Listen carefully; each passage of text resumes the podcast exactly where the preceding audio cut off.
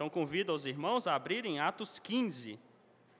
Hoje o bloco que, que iremos meditar vai ser um, um bloco grande, do verso 7 até o 41, finalizando assim o, o capítulo 15 de Atos. Por ser um, um bloco grande, dessa vez eu vou fazer diferente. Eu costumo fazer toda a leitura do texto e depois ir pegando verso a verso. Hoje nós vamos ler todo, todo esse bloco, mas dentro do contexto da, do estudo. Mas para começar, vamos fazer uma oração. Senhor Deus, que privilégio nós temos de poder nos reunir aqui no dia do Senhor, orar a Ti e agora podermos aprender da tua palavra. Pedimos ao Senhor que o Senhor nos instrua e permita, ó Deus, com que eu não seja pedra de tropeço para os meus irmãos, mas que eu possa ensinar com fidelidade, fidelidade a tua palavra. Que o Senhor tenha misericórdia de nós e venha nos abençoar. Esta oração que fazemos em nome de Jesus. Amém.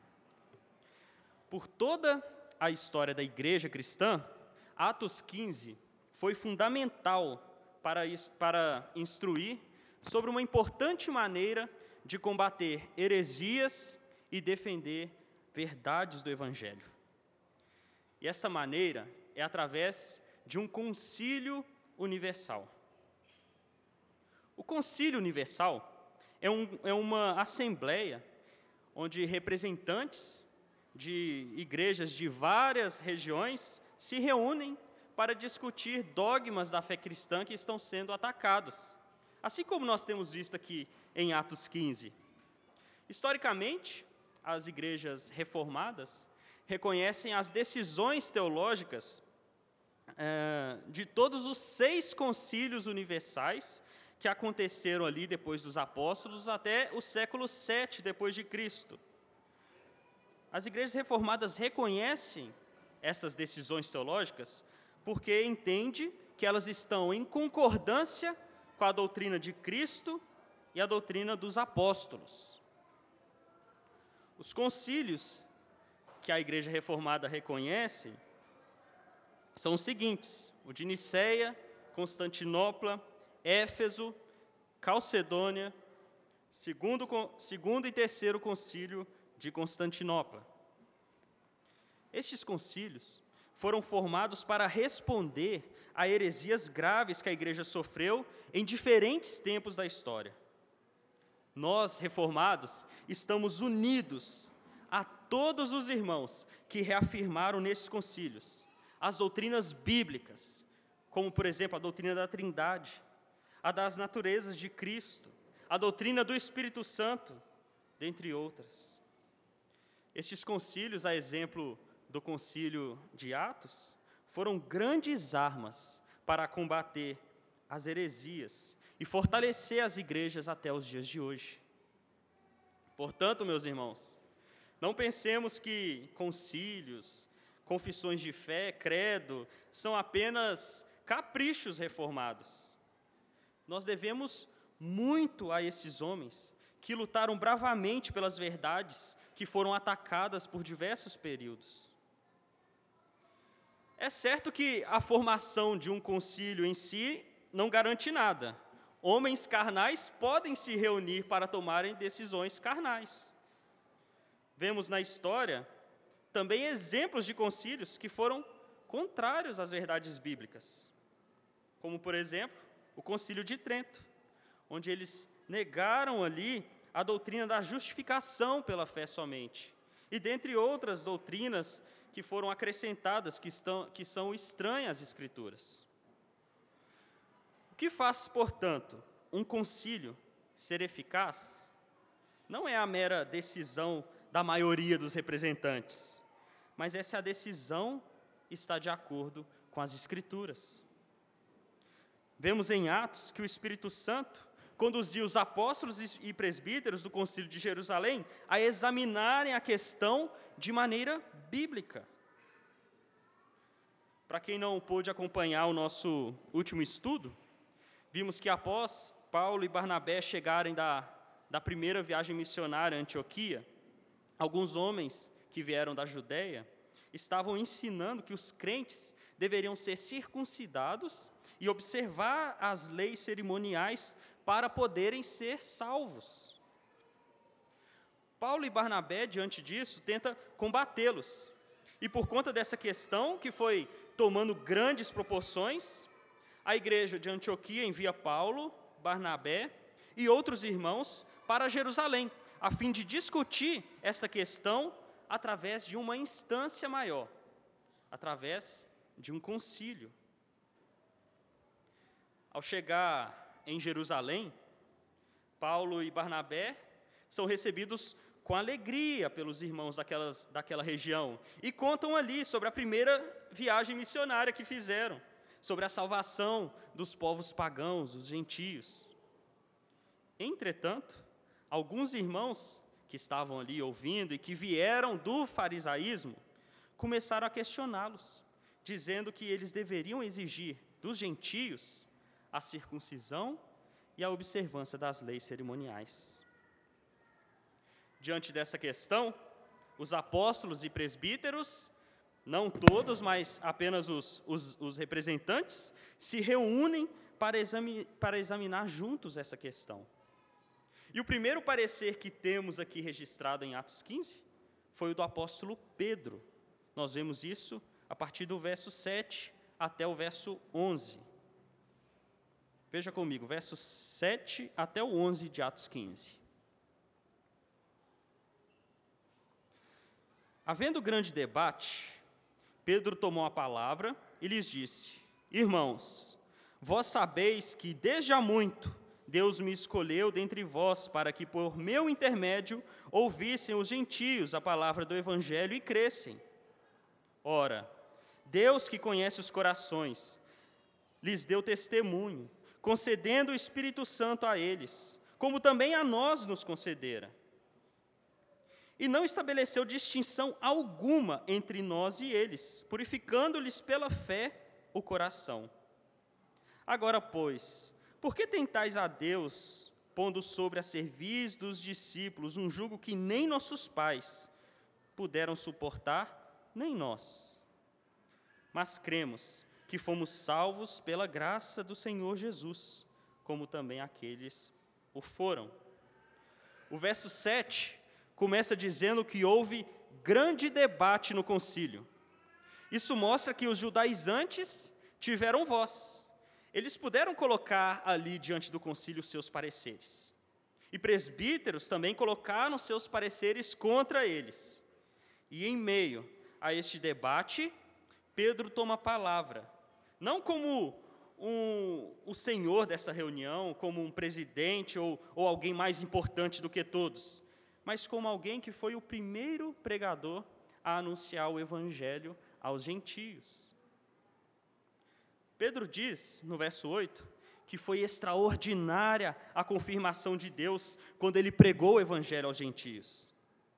Ele argumenta que Deus, que é o que pode conhecer corações, ele concedeu o Espírito Santo aos gentios, descendo sobre eles com grande poder, com grande manifestação, dando dons miraculosos, assim como foi feito também com os apóstolos. Há algo muito interessante nesse discurso de Pedro, e nós podemos perceber quando comparamos o discurso de Pedro com o relato da carta aos Gálatas. Eu creio assim como muitos comentaristas, que a carta aos Gálatas foi escrita em algum momento depois de Atos 14, que narra a missão evangelística ali de Paulo é, e Barnabé na região da Galácia, e antes de Atos 15, 4, é, que foi quando Paulo chegou aqui em Jerusalém para se reunir nesse concílio. E quais são as razões? A primeira, uma vez que a epístola aos Gálatas foi escrita pelo apóstolo Paulo, ela tem que ter sido escrita depois dos eventos de Atos 9, porque antes disso, Paulo ainda não era convertido. A segunda razão, a epístola aos Gálatas foi escrita depois que Paulo já tinha ido pessoalmente à região da Galácia pregar o evangelho. Isso fica evidente quando a gente lê Gálatas, especialmente o capítulo 1 e o 3. E nós vemos, nós lemos sobre, sobre essa viagem missionária em Atos 14. Logo, a epístola aos Gálatas tem que ter sido escrita depois dos eventos de Atos 14, que foi ali a, a, a, primeira viagem missionária, não tem como ter sido antes. E a terceira razão é que a epístola aos Gálatas fala sobre sérios problemas que Paulo teve em Antioquia, especificamente sobre essa questão da circuncisão, com alguns que vieram da parte de Tiago, como está lá em Gálatas 2,12. E no concílio de Jerusalém, que foi registrado em Atos 15, parece que isso é mencionado diretamente, esses que vieram da parte de Tiago. É, isso é mencionado ali em Atos 15. Por exemplo, no, no verso 24, onde é dito: Visto sabermos que alguns que saíram de, é, de entre nós, sem nenhuma autorização, vos têm perturbado com palavras, transtornando a vossa alma. Isso aí é o que estava na carta. Eles estavam ali ah, esclarecendo de que aqueles que foram enviados ali, estavam pregando a, a, a circuncisão, eles não foram enviados para Jerusalém como eles haviam falado, não foram enviados por Tiago. Pois bem, no concílio de Jerusalém, então, foi discutido o mesmo assunto que encontramos na Epístola aos Gálatas e que Paulo tinha acabado de escrever. Mas por que, que isso é importante? Ora, em Gálatas, nós vemos Pedro sendo advertido duramente por Paulo por ter deixado de ter comunhão com os crentes gentios, quando os que defendiam a circuncisão estavam por perto. E agora, nós vemos Pedro revelando a sua humildade aceitando ali a repreensão de Paulo, posicionando-se contra a bandeira levantada pelos fariseus e que ele havia cedido anteriormente.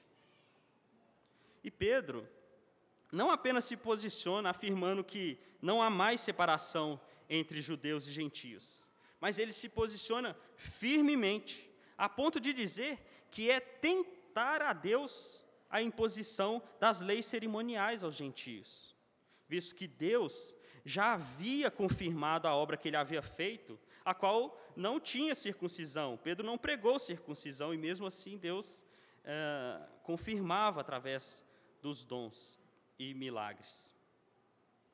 Além disso, a, a, a lei cerimonial era um jugo pesado, extremamente de ser suportada por pecadores, pois eram numerosas, diversas, e, e os próprios judeus não conseguia é, cumpri-las plenamente, como Pedro diz aqui nesses versos. Pedro, então, conclui no verso 11, dizendo que a salvação não se dá pela guarda das leis cerimoniais, mas pela graça, assim como foi desde o Antigo Testamento. Pedro deixa claro que não há um modo de salvação diferente para os judeus e os gentios. Como bem diz Paulo em Gálatas 5:6, porque em Cristo Jesus nem a circuncisão, nem a incircuncisão tem valor algum, mas a fé que atua pelo amor. Não há outro caminho de salvação. A doutrina da salvação não é sobre guardar toda a lei, nem é sobre ser sincero, mas é sobre abandonar toda esperança de salvação em você mesmo e se entregar àquele que morreu na cruz pelos pecados do seu povo. É você dizer: Eu desisto. Eu não consigo ser bom por minhas mãos. Meus esforços são vãos. Se Deus não fizer um milagre em mim, se Ele não me salvar, eu irei fracassar é você não abandonar a oração até que Ele lhe abençoe. O lugar da lei cerimonial é apenas para expor o nosso pecado, nunca para removê-lo, como é dito lá em Gálatas, mediante a própria lei, eu morri para a lei, a fim de viver para Deus. Salvação, portanto, meus irmãos, não é algo que ganhamos, é algo que recebemos. Não é um prêmio pelos nossos esforços, mas é um presente da livre misericórdia de Deus. Essa é a contribuição de, do apóstolo Pedro nesse concílio. E como apóstolo, ele podia mostrar que Deus confirmou o seu apostolado e suas obras através de extraordinários feitos do Espírito Santo. E após a fala de Pedro, é a vez de Barnabé e Paulo darem os seus pareceres. Está aí no verso 12 apenas. Veja comigo, verso 12. E toda a multidão silenciou, passando a ouvir a Barnabé e a Paulo, que contavam quantos sinais e prodígios Deus fizera por meio deles entre os gentios. Ao ouvir as palavras de Pedro, toda a multidão silenciou. Não sabemos se houve ali algum barulho ou, ou, teve alguma desordem especial, mas o que Lucas parece indicar nessas palavras é que havia ali uma atitude de atenção e reflexão. E Barnabé e Paulo, aproveitando este momento de silêncio, relatam mais uma vez o que Deus havia feito por meio deles entre os gentios. O interessante é que o verso 12 deixa claro que não foi sobre o que Barnabé e Paulo fizeram, mas a ênfase está no que Deus havia feito por meio deles. E o discurso deles seguiu a mesma linha do discurso de Pedro, contando as experiências, contando as obras de Deus em salvar os gentios e os sinais que Deus deu, confirmando que ele estava aprovando o ministério deles entre os gentios. E eles também não pregaram a circuncisão, mas a graça de Deus. E o Espírito Santo confirmou suas obras por meio de atos extraordinários. E como apóstolos também, eles podiam recorrer às suas experiências extraordinárias. Elas confirmavam o que Jesus havia dito a eles, de que daria poder e que os sinais iria acompanhá-los. E agora é a vez do presbítero Tiago falar. Este Tiago aqui é bem provável que seja o irmão de Jesus mesmo, como Gálatas 1,19 indica. Em seu discurso, Tiago confirma o chamado, o chamado dos gentios, mas com uma citação do Antigo Testamento. Tiago não podia prová-lo é, com uma visão, como provou Pedro, nem por milagres feitos por suas mãos, como Barnabé e Paulo provaram, mas ele podia provar com as escrituras do Antigo Testamento, conforme nós podemos ver no verso 13 até o verso 21. Veja comigo, verso 13 até o 21. Depois que eles terminaram, falou Tiago, dizendo: Irmãos, atentai nas minhas palavras. Expôs Simão como Deus primeiramente visitou os gentios, a fim de constituir dentre eles um povo para o seu nome. Conferem com isso as palavras dos profetas, como está escrito: Cumpridas estas coisas, voltarei e reedificarei o tabernáculo caído de Davi, e levantando de suas ruínas, restaurá-lo-ei para que os demais homens busquem o Senhor e também todos os gentios sobre os quais tem sido invocado o meu nome, diz o Senhor, que fez essas coisas conhecidas desde os séculos. Pelo que, julgo eu, não devemos perturbar aqueles que, dentre os gentios, se convertem a Deus, mas escrever-lhes que se abstenham das contaminações dos ídolos bem como das relações sexuais ilícitas, da carne de animais sufocados e do sangue. Porque Moisés tem em cada cidade, desde tempos antigos, os que pregam nas sinagogas, onde é lido todos os sábados.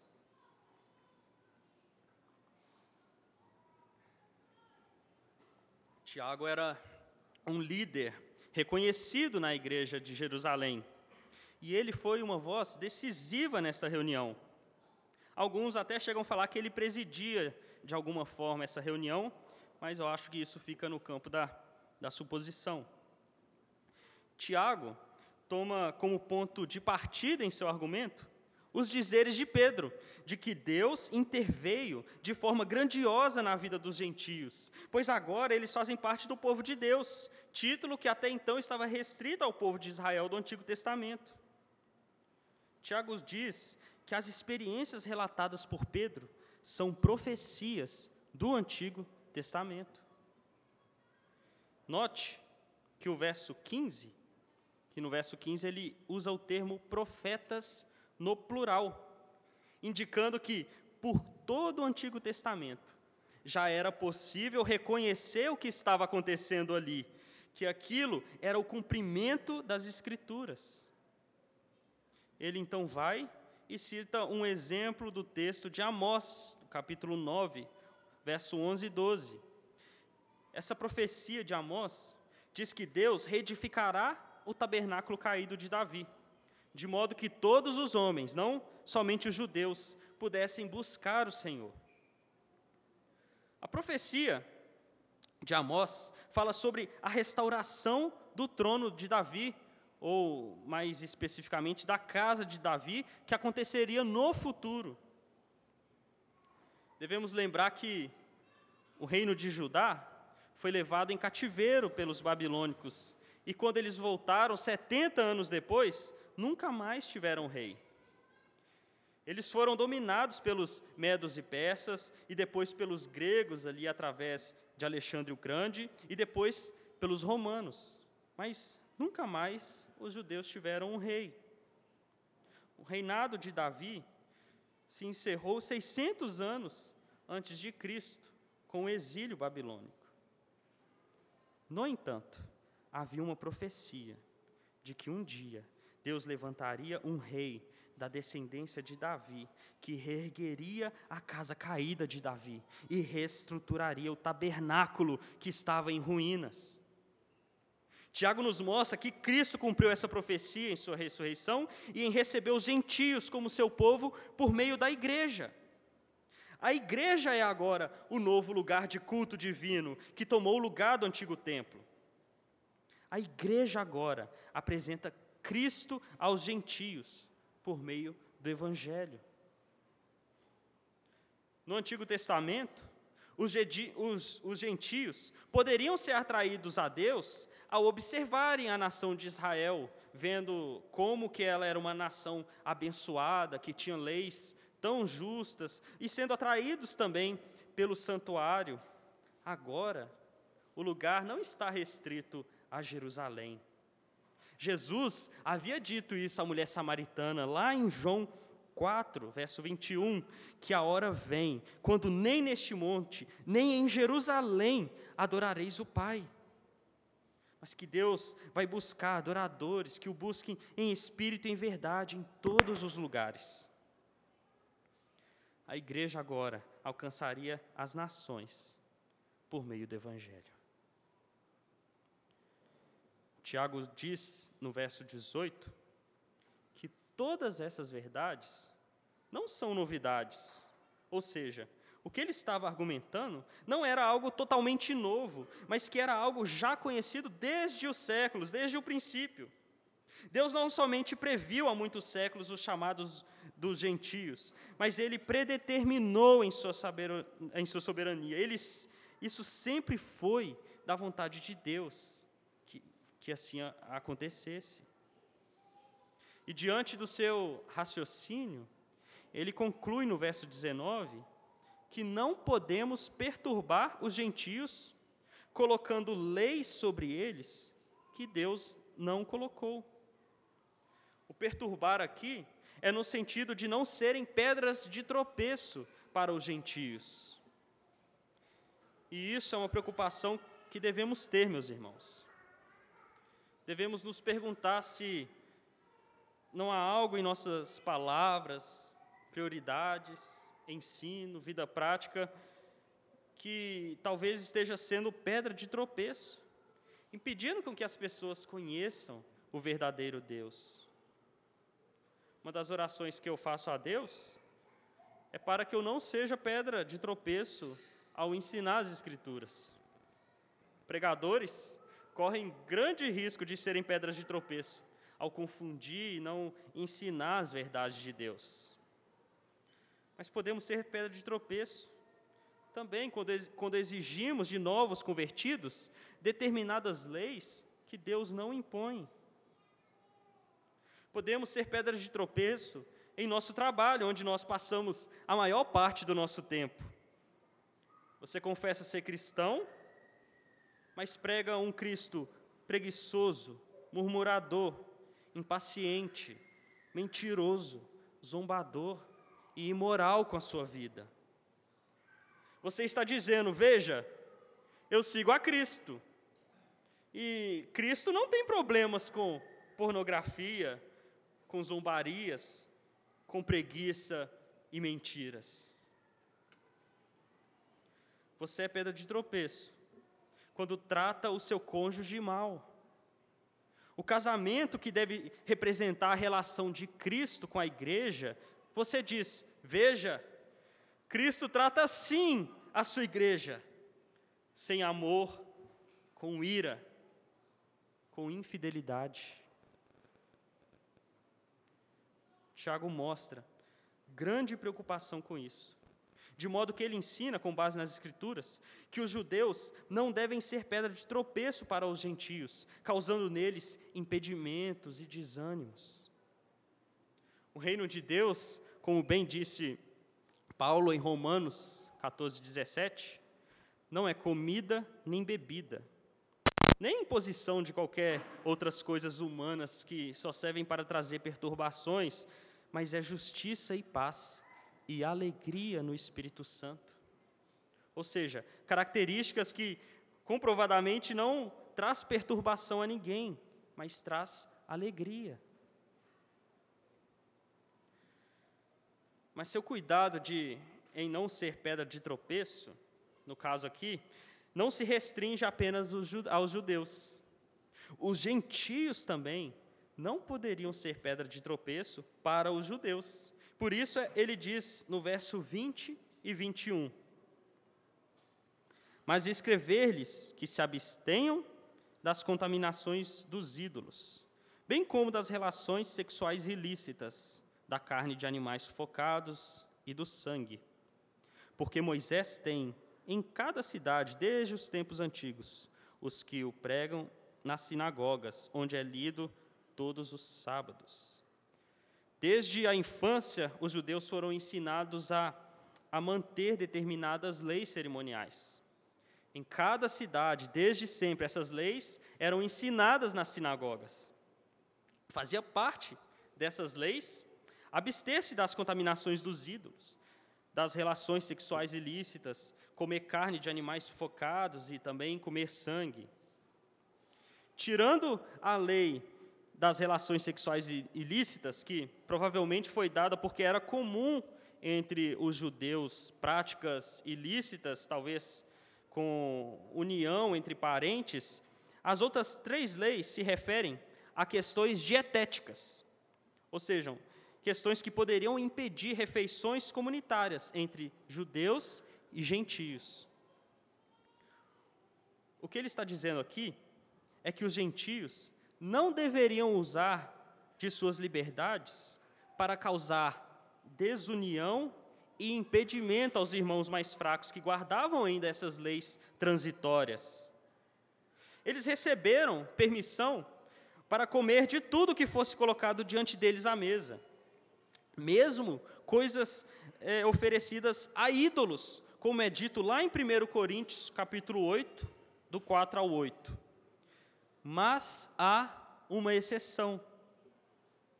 Quando houvesse perigo de que tal procedimento causasse ofensa a alguém, ou fizesse com que um cristão fraco pensasse o pior do nosso cristianismo, ou que um ímpio pensasse melhor ali da sua idolatria, então essas coisas deveriam ser rejeitadas. Quando usamos da nossa liberdade para causar escândalos, confusões, então nós estamos agindo contra o amor e contra a verdade de Deus. Dessa forma, o discurso de Tiago encerra a reunião. O seu discurso foi o parecer do concílio, que se reuniu e examinou a questão. O concílio finalmente toma decisões importantes para preservar a unidade da igreja e evitar escândalos. E o parecer final foi uma exposição bíblica, a qual todos os membros poderiam conferir nas Escrituras. As experiências de Pedro e de Paulo passaram ali também pelo teste das Escrituras. As Escrituras é a que deve ter autoridade final em um concílio. É certo que, na organização estabelecida por Deus, os presbíteros é quem devem examinar estas questões dentro de um contexto de concílio. Contudo, os membros têm a responsabilidade de acatar ou não tais decisões, jogando se elas estão de fato obedecendo às Escrituras. Após a decisão final ter sido tomada, Lucas então nos descreve os passos seguintes, no verso 22 até o 29. Veja agora, verso 22 até o 29. Então, pareceu bem aos apóstolos e aos presbíteros, com toda a igreja, tendo elegido homens dentre eles, enviá-los juntamente com Paulo e Barnabé a Antioquia. Foram Judas, chamado Barsabás, e Silas, homens notáveis entre os irmãos, escrevendo por mão deles. Os irmãos, tanto os apóstolos como os presbíteros, aos irmãos de entre os gentios em Antioquia, Síria e Cilícia, saudações. Visto sabermos que alguns que saíram de entre nós, sem, sem nenhuma autorização, vos têm perturbado com palavras, transtornando a vossa alma, pareceu-nos bem chegados a pleno acordo, eleger alguns homens e enviá-los a vós outros com os nossos amados Barnabé e Paulo, homens que têm exposto a vida pelo nome do Senhor Jesus Cristo. Enviamos, portanto, Judas e Silas, os quais pessoalmente vos dirão também essas coisas. Pois pareceu bem ao Espírito Santo e a nós não vos impor maior encargo, além dessas coisas essenciais, que vos abstenhais das coisas sacrificadas a ídolos, bem como do sangue, da carne de animais focados e das relações sexuais ilícitas. Destas coisas fareis bem se vos guardardes. Saúde.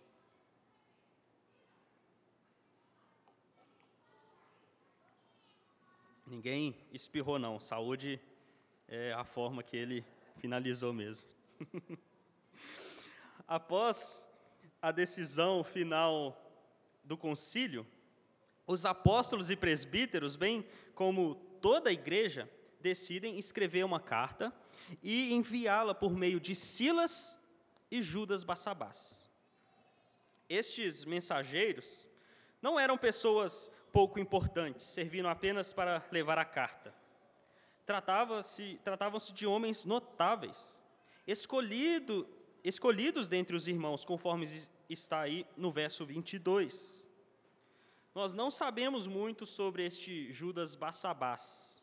Pode ser que ele tenha sido o irmão daquele José Bassabás, o outro candidato ao apostolado quando o Matias foi, foi eleito. Silas, por outro lado, já aparece algumas vezes, às vezes sobre a forma latina do nome, né? É Silvano. Nós vemos ele junto a Paulo em suas viagens de Filipos, Tessalônica e Bereia. Judas e Silas eram profetas.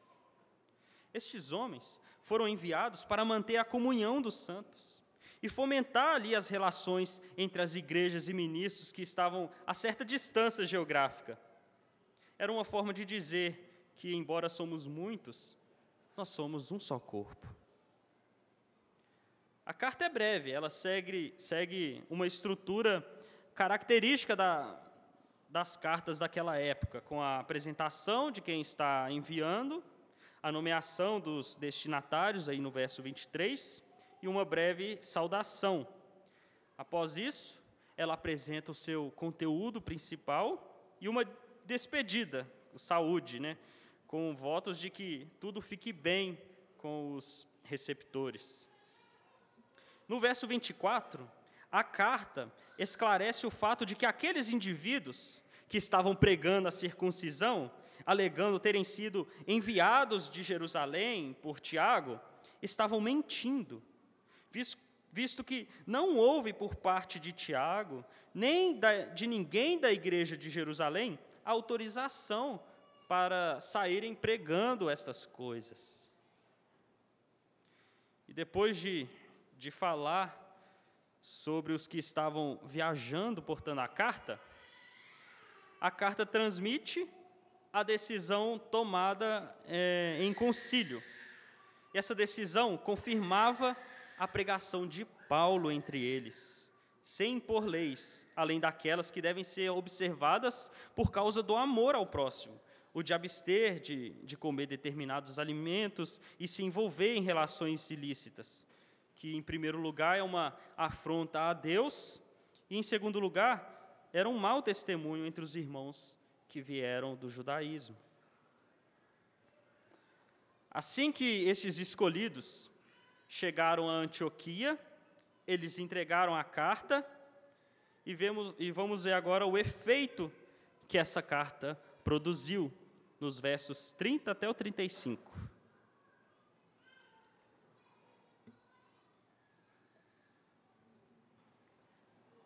versos 30 até o 35.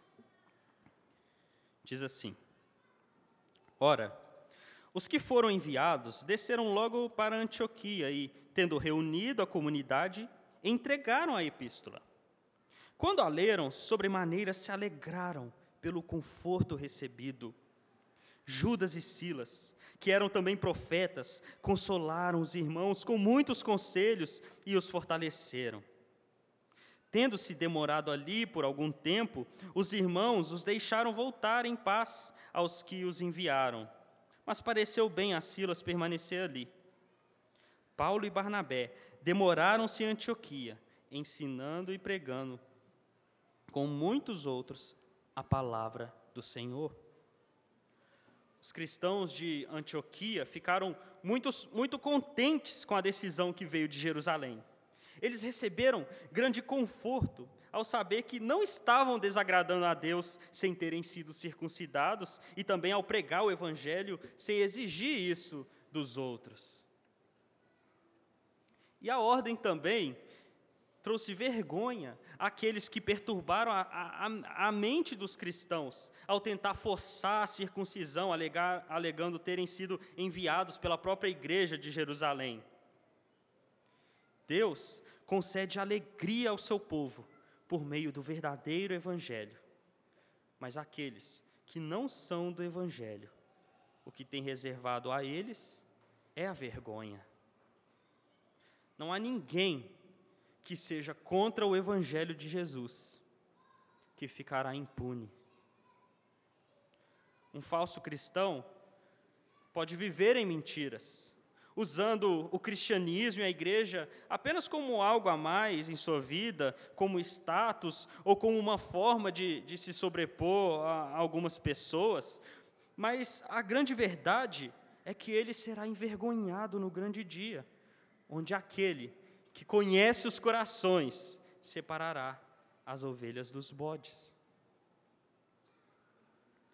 Os profetas Judas e Silas consolaram os irmãos, dando a eles muitos conselhos. Por serem homens notáveis, certamente foram enviados para usarem ali os seus dons e trazer conforto, consolo, fortalecimento e também a união entre esses irmãos. E qual foi o resultado de seguir as instruções do Espírito Santo e tratar o falso ensino em um concílio, guiado pelas Escrituras? Qual foi o resultado disso? O resultado foi que as ordens animaram os gentios a receber o Evangelho e deram apoio a quem já o, o havia recebido. As ordens restabeleceram a paz da igreja e acabaram com a ameaça de, da, da divisão. Para esses cristãos, todas essas exortações eram motivos de alegria e louvor a Deus. Para que a paz seja alcançada, pode parecer paradoxal, mas às vezes é necessário guerrear. Sim, guerrear pela paz. Os apóstolos enfrentaram grandes discussões, perigos em viagens, se desgastaram, mas o fruto chegou, de modo que puderam olhar para trás e ver que todo aquele desgaste valeu a pena. Possamos ser encorajados a estar dispostos a lutar por amor ao Evangelho. Que estejamos dispostos a nos desgastar a, ao ensinar nossos filhos, a chorar e lutar pelos que estão se perdendo, a enfrentar a oposição, a exortar aqueles que precisam ser exortados, por amor à sua alma, mesmo que isso lhe custe. Todas essas coisas não serão em vão. Não serão em vão. pastor Leonard Ravenhill, uma vez disse de uma maneira bem bíblica: cinco minutos, cinco minutos dentro da eternidade, eu creio que cada um de nós desejaríamos ter sacrificado mais, orado mais, amado mais, suado mais agoniado mais e chorado mais.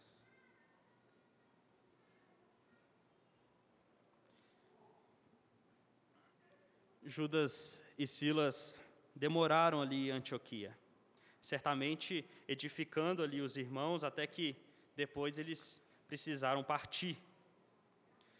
O verso 34 diz que pareceu bem a Silas permanecer bem ali em Antioquia. Pois bem, Judas e Silas se despediram para retornar a Jerusalém. E enquanto isso, Paulo e Barnabé continuaram por um bom tempo a sua estada em Antioquia, reassumindo o trabalho que eles fizeram antes da primeira viagem missionária. Tudo estava caminhando bem. O problema com os gentios foi solucionado, os irmãos estavam alegres e encorajados e a igreja mais unida. Talvez agora seja a hora de pensarmos em missões. Visitar as igrejas, talvez que se estabeleceram na primeira viagem missionária, para ver se estava tudo caminhando bem com elas.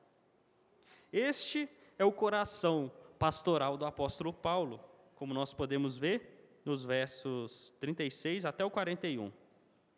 Veja comigo, verso 36 até o 41.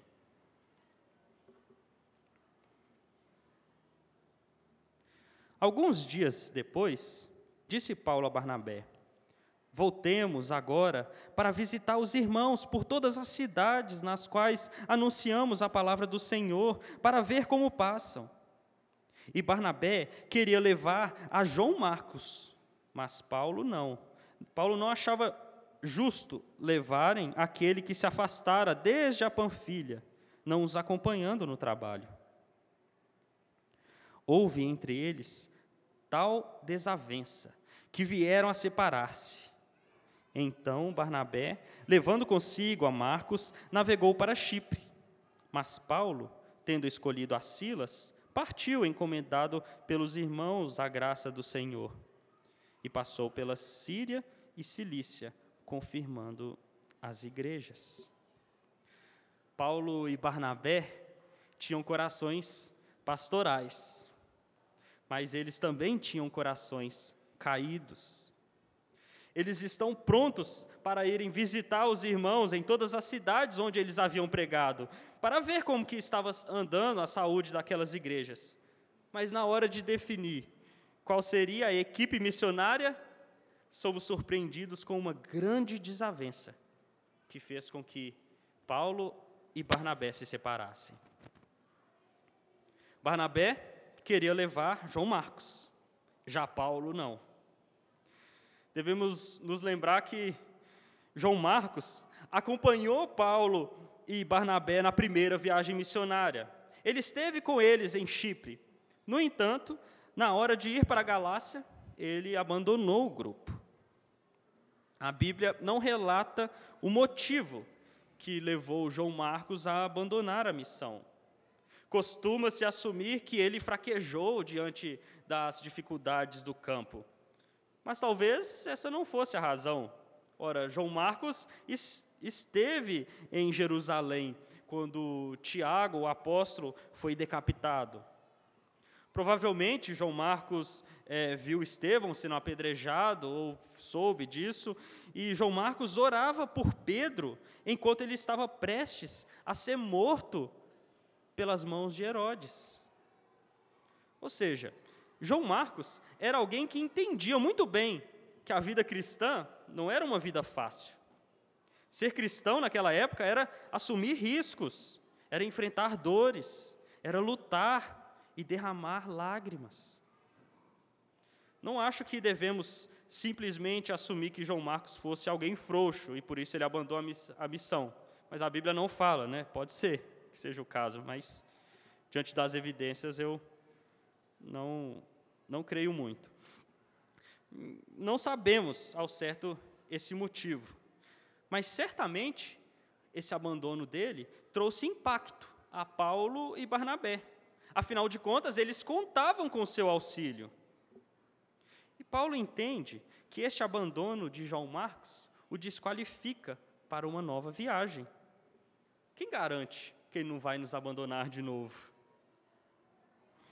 Barnabé, por outro lado, enxerga em João Marcos uma nova disposição de apoiá-los. Ele entende que o rapaz merecia uma segunda chance.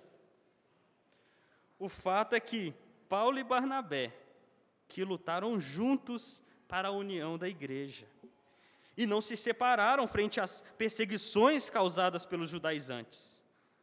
Agora, eles não conseguem encontrar um caminho para se reconciliar por conta de uma discordância pessoal e infeliz.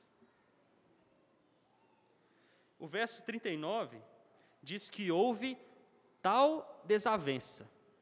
E a palavra grega aqui, traduzida como desavença, ou em algumas versões desentendimento, é no sentido de uma discussão acalorada. É um provocar a ira, literalmente. Alguns até imaginam que talvez tenha saído até gritos. Não deve ter sido uma coisa boa de se ver. incapazes de, de ceder às, às ideias um do outro, eles decidem se separar. Quem estava certo? Paulo? Afinal de contas, estamos diante de uma obra importante. Eles não podiam correr riscos é, com mais dificuldades por, por auxiliares os abandonando. Além do mais, Barnabé era primo de João Marcos. Será que Barnabé não está querendo dar uma segunda chance só porque João Marcos era seu primo? Barnabé não está aqui perdendo a razão só por causa do seu parentesco?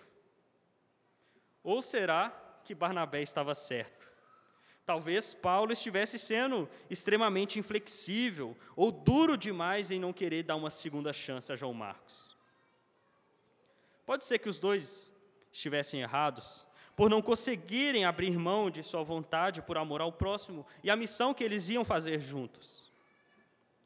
O resultado disso foi que saíram duas expedições missionárias de Antioquia. Uma de Barnabé, que foi para Chipre, junto a João Marcos, e a outra de Paulo, que escolheu como companheiro de viagem a Silas, eles foram para a região da Síria e da Cilícia, pregando e fortalecendo ali a igreja.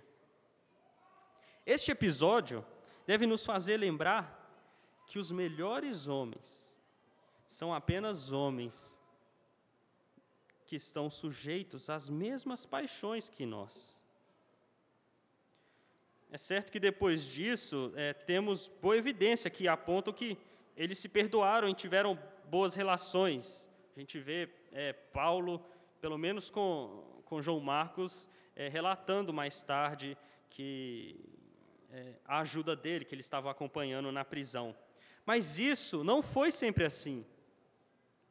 Devemos estar cientes de que nesse mundo caído, certamente vão, vão acontecer discordâncias, e mesmo entre homens piedosos. Matthew Henry nos lembra, comentando esse verso, que nunca pensaremos de forma totalmente semelhante, até que cheguemos ao céu, onde a luz e o amor são perfeitos. Portanto, vai haver discordâncias. Alguns não vão ser pós-milenistas mas haverá também desavenças. Desavenças podem acontecer, inclusive na igreja. Isso não deve ser motivo para você abandonar a igreja e falar, ali só tem hipócritas e, e pronto. Devemos aprender que, apesar da grande desavença, a obra continuou. Paulo e Barnabé tinham corações caídos, mas também tinham corações pastorais que amavam a Cristo. Barnabé foi fazer a obra em Chipre, em sua terra natal. E Paulo foi para a Cilícia, que também era sua terra natal. Nós vemos isso em Atos 21, 29. Parece que cada um deles for, foram influenciado por um sentimento de apego às suas terras de origem depois deste conflito. Irmãos, mesmo que este episódio triste tenha acontecido, Deus estava no controle de tudo, de modo que ele transformou esta separação triste em bênçãos, fazendo com que o trabalho missionário continuasse prosperando. Para finalizar, Atos 15 nos ensina que a vida cristã neste mundo caído vai nos trazer desafios. E é necessário enfrentarmos esses desafios por amor à Igreja de Cristo. A história tem nos mostrado que homens guerrearam pela unidade da igreja. E nós temos dívidas com eles, nós gozamos dos benefícios de suas muitas lutas. Concílios foram formados no decorrer da história para defender a igreja dos ataques de Satanás. Batalha é o esperado neste mundo caído. Se odiaram nosso Senhor, não odiarão também a nós? Mas quando batalhamos por Cristo, temos a certeza de que essa batalha não é vã.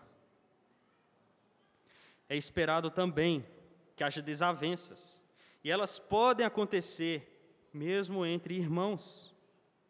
O fato é que mesmo em meio às nossas limitações e desavenças, Cristo permanece como o único fundamento verdadeiro e firme.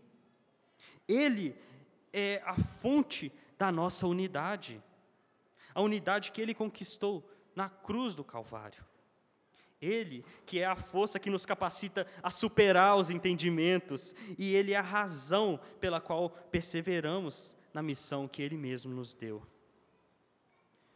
Que a graça de nosso Senhor Jesus Cristo esteja conosco, meus irmãos, nos guiando e nos ajudando a estarmos comprometidos a batalhar pela unidade na verdade do Evangelho.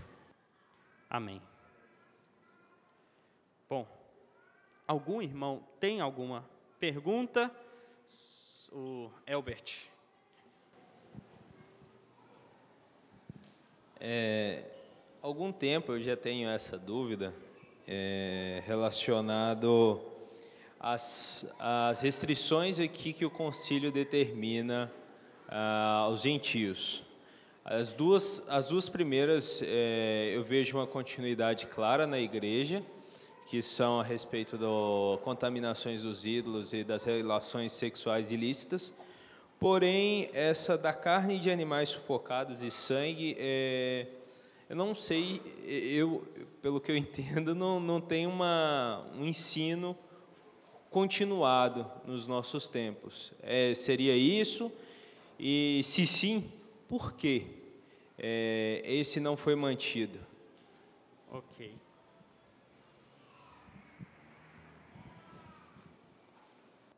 Bom, é interessante que se olhar para este verso aí, é, ele coloca as, essas restrições alimentares junto com, com relações sexuais ilícitas. E por que, que é, relações sexuais ilícitas está junto dessas, dessas, dessas outras leis cerimoniais? Na verdade, o sentido ali não era primariamente moral, é porque essa lei está lá em Levítico 18. É, na verdade, essas leis estão no contexto de Levítico 17 e 18, que descrevem ali as leis cerimoniais. E Paulo coloca sexuais, relações sexuais ilícitas juntos da, daquelas outras, porque ela também tinha implicações cerimoniais, ou seja, eles deveriam guardar uma vida pura e também se abster desses alimentos por causa do amor e das relações que eles deveriam ter com os judeus. Ou seja, o que eu estou querendo dizer com isso? Que essas, essas determinações nessa carta, elas foram dadas em um contexto específico, é, porque ali havia é, muitos é, judeus que que viveram é, nessas práticas, como temos visto, né, que causou até esse, esse concílio. E os irmãos gentios, eles não deveriam usar da liberdade deles para criar mais barreiras. Mas tanto os judeus quanto os gentios, eles deveriam prezar por não ser pedra de tropeço. Porque mais importante do que isso é a comunicação do evangelho, é a unidade que o evangelho proporciona. E isso é uma lei tão transitória porque lá em, em Coríntios, agora eu esqueci qual o texto, eu vou, eu vou ficar devendo. Mas dá uma lei, é, é, Paulo fala exatamente sobre, sobre isso, né? De que todas as coisas são permitidas, todas as coisas. Não há ali, Paulo está dando uma ordem é, é, contrária àquele, àquele deu aqui. Vocês podem comer de tudo, de tudo. Ele não fala ali, exceto de sangue. Mas ele fala: vocês podem comer de tudo, exceto se houver algum irmão fraco na fé que venha ter impedimento, e aí você tem que se abster dessas coisas. Então eu, eu entendo dessa forma. Essas determinações na carta foram específicas naquela situação onde haviam judeus tão apegados e ensinados desde sempre aquelas leis que poderiam ter dificuldades nas, nas relações. Michel. Ah, Luciana. É que eu, estudando esse capítulo, né, porque você tinha mandado no grupo da igreja, eu não consegui ver em outro local da Bíblia é, algum lugar que seja a congregação é, votando alguma coisa é, ou decidindo sobre questões principais. Então, eu, eu não vejo é, base bíblica para a questão congregacional nisso. É sempre os líderes, os presbíteros. Eles, os congregacionais decidiram isso com base em quê? Há alguma outra eu, que eu não conheço, eu nunca vi. Então, hum. assim, a gente não é, mas enfim, existe alguma outra que tenha que, que defina como a congregação decidindo? Eu nunca vi. Não, sempre quando a congregação está envolvida, não é para decidir essas, essas coisas. É, por exemplo, aí nessa. Eu acho que Atos 15 é um capítulo totalmente presbiteriano. Ou seja, os representantes que se reúnem, a, a toda, não havia só presbíteros e apóstolos ali reunidos. O texto fala que havia também outros irmãos ali dentro do, do concílio. No entanto, no verso 6, fala que somente os apóstolos e presbíteros examinaram a questão, a igreja não participou disso. Por outro lado, a igreja participou da votação de quem iria enviar as cartas. Então veja que essas coisas é, de cunho teológico, universal, elas, elas são é, decididas dentro de um contexto de concílio por presbíteros e apóstolos. Já assim, eleição é, para pastor é, ou para quem que vai enviar uma carta ou outras coisas, a congregação é, é envolvida. Sobre a sua pergunta do, do porquê que os congregacionistas, o que, que eles falam de Atos 15, eu não sei. Eu acho que eles não têm nada para falar. Mas com certeza eles devem falar alguma coisa. Vamos orar então, irmãos. Pai querido, muito obrigado por essa carta, por esse, este livro do, de Atos dos Apóstolos. Obrigado porque podemos ver ali a nossa história, a história do povo de Deus, a história da igreja. Nós não somos um povo separado. Nós somos nós fazemos parte de um povo unido, uma união que o Senhor em todo o tempo desejou. Que o Senhor nos ajude, ó Deus, a aprender e a aplicar essas verdades acerca da união, do amor, do amor, ó Deus, sem negociar as verdades bíblicas, mas também um amor, ó Deus, sem, sem ser pedra de tropeço para outros irmãos. Nos ajude, ó Deus, a, a termos a disposição necessária para guerrear pela verdade do Evangelho e que possamos, ó Deus, nessa guerra encontrar a paz e a união que o Senhor é, quer da sua igreja. Que o Senhor assim nos abençoe, nos abençoe nesse dia e faça com que tenhamos, ó Pai, é, boa disposição e um coração desejoso para é, fazer deste dia, esse dia do Senhor, uma verdadeira feira para as nossas almas. No nome de Jesus que oramos. Amém.